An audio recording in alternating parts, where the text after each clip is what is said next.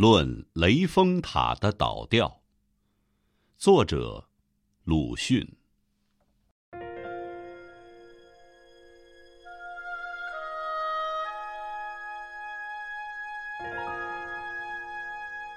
听说，杭州西湖上的雷峰塔倒掉了。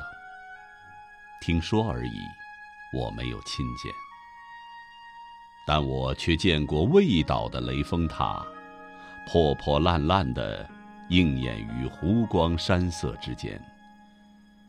落山的太阳，照着这些四近的地方，就是雷峰夕照，西湖十景之一。雷峰夕照的真景我也见过，并不见假，我以为。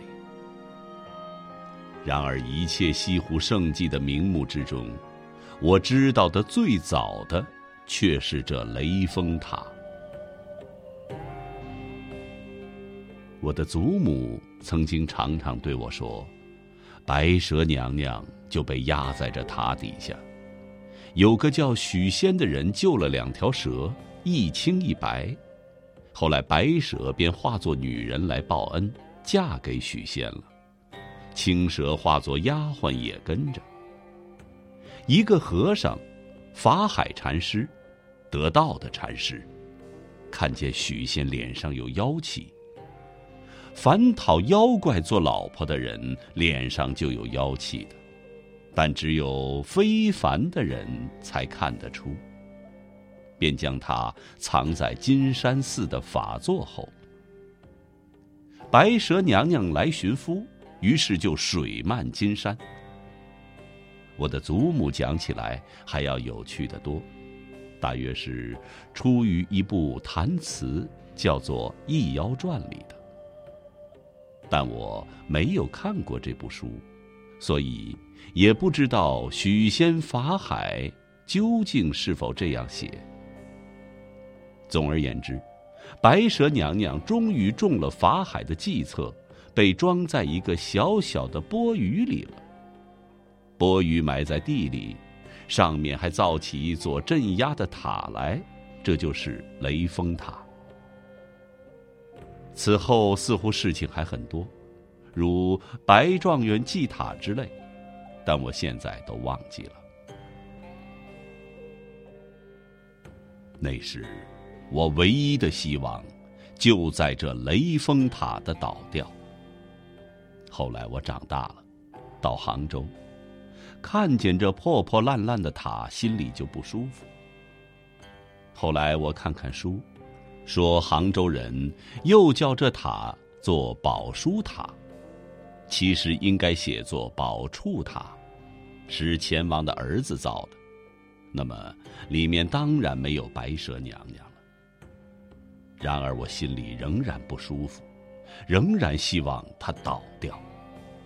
现在，他居然倒掉了，则普天之下的人民，其欣喜为何如？这是有事实可证的。是到吴越的山间海滨探听民意去，凡有田夫野老、残妇村盲，除了几个脑髓里有点贵样的之外，可有谁不为白娘娘抱不平？不怪法海太多事。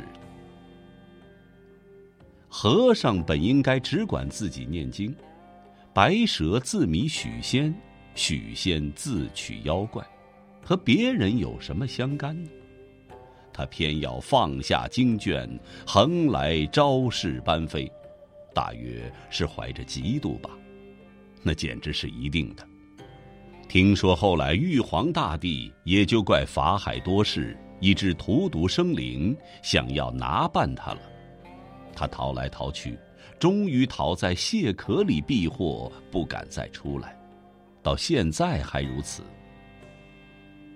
我对于玉皇大帝所做的事，腹诽的非常多，独于这一件却很满意，因为水漫金山一案的确应该由法海负责，他实在办得很不错的。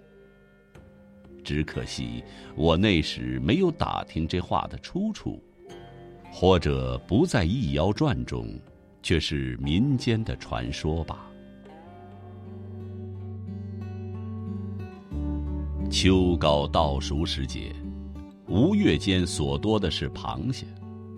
煮到通红之后，无论取哪一只，揭开贝壳来，里面就有黄，有膏。倘是雌的，就有石榴籽一般鲜红的籽。先将这些吃完，即一定露出一个圆锥形的薄膜，再用小刀。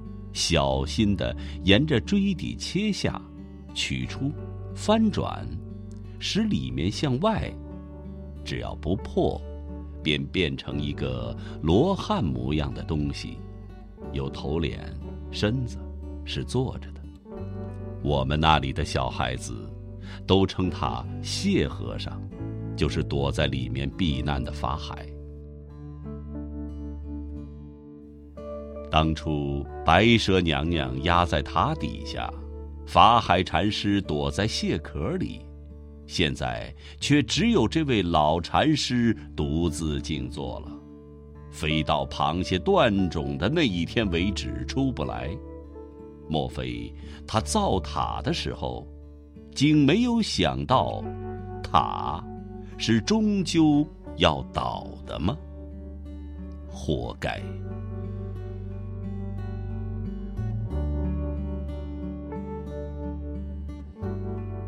一九二四年十月二十八日。